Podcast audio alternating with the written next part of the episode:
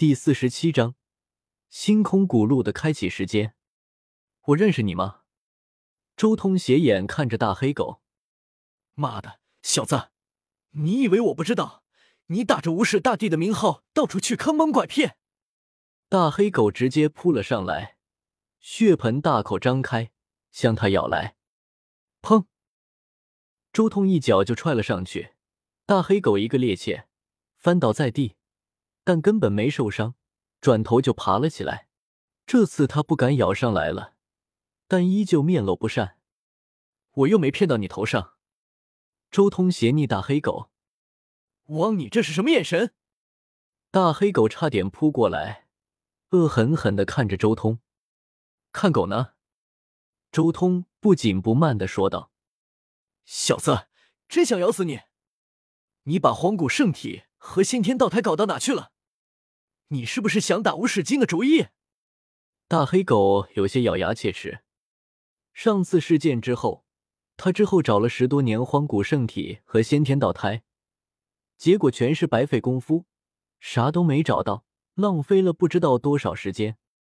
他们想去哪就去哪，与我何干？周通懒得理他，转身就要重新回到瑶池。轰！大黑狗刚想开口，就在这时，瑶池内忽然爆发出一缕圣人气息，咆哮声都传了出来，许多人都听到了祖王的会议声。不行，绝对不行！为何圣人级人物不能出手？凭什么？无数人心中一慌。很显然，瑶池内部诸圣的商讨已经陷入了僵局之中。大黑狗听到这些吼声后。立时瞪了眼周通，宝相庄严了起来，浑身都发光。本皇要去做一件大事，办完之后再去找你。说罢，他吐出一道光华万丈的金纸，冲出无上大地气息。这张金纸庄严浩大，神圣样或散发的气息让人不由要叩首下去。这种可怕的波动无法模仿，绝对是古之大地的器物。这是什么？段胖子惊问：“无视大地法旨。”黑皇郑重的说道：“轰！”一阵恐怖的波动发出，瞬息如瀚海一样汹涌，席卷瑶池。神纸上透发出几个古字，深奥艰涩，难以辨识。同时，九天之上垂落下一道道瑞彩，大地上生长出一朵朵宝莲。各种霞光蒸腾，一片神圣，将中心的大黑狗淹没。法纸上有四个字：震慑人心，比例苍劲，压得人喘不过气来。而这种精神威压，唯有圣人级的祖王才会恐惧，浑身出冷汗。寻常人都没有资格，难以触发那种精神威压。越是强大者，越是惊悚。什么？古之大帝的法旨到了，瑶池内部诸多圣级祖王纷纷站了起来，震惊的看向瑶池外。这真是古之大帝的法旨吗？一位古王颤声问道。然也。大黑狗神气无比，大声道：“这是古皇与大帝武道后的专用字。”魂拓大圣道，认真观摩后，念出那几个古字，道：“天下无圣。”不错，就是天下无圣。盖九幽也道：“我早先就说了，圣人还是隐修为好，将这个天下交给年轻人吧。”葛九幽说道。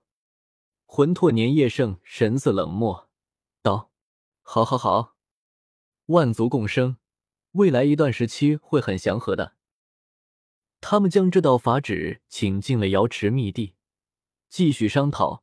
虽然有许多祖王心怀不满，不过有这张无始大帝亲笔写下的法旨，接下来的格调已经定下。任外面众人喧嚣，一切都将落下帷幕。终于要结束了。看着渐渐平和下来的瑶池，不论是古族还是人族，都松了口气。只要约束好，圣人不出手，那么接下来就要安定许多。其中心中最为放松的就是各大天骄了。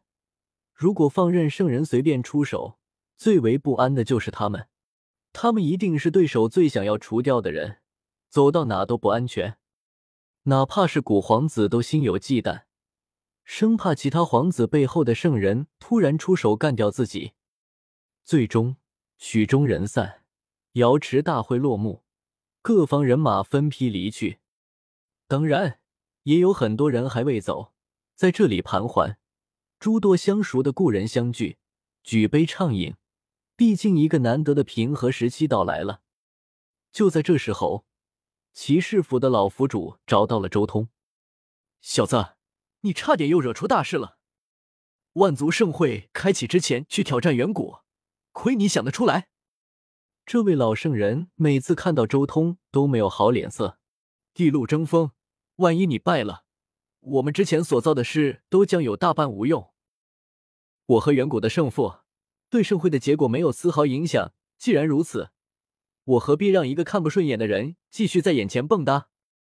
周通轻笑，老府主瞥了眼周通，道：“你到处发战书树敌，还好意思说对盛会的结果没有影响？支持天皇子的那一支，还有黄金窟、原始湖那边，都是强硬的主战派。难道我不发战术，他们就不强硬了？不过强硬又如何？有盖前辈镇压。”又有无视大帝法旨，他们还能蹦得起来？周通瞥了眼骑士府老府主，颇为无语。不过他很快转移话题，道：“万族盛会圆满结束，这件事已经过去了。倒是前辈这次找我，应该不会只是说这种事情吧？”骑士府老府主道：“虽然我觉得你这小子多半知道些什么，但还是来通知你一下，六年之后。”那条最强试炼之路要开启，那是一条让无数英杰洒血的路，无比的残酷。原来是星空古路，我知道了。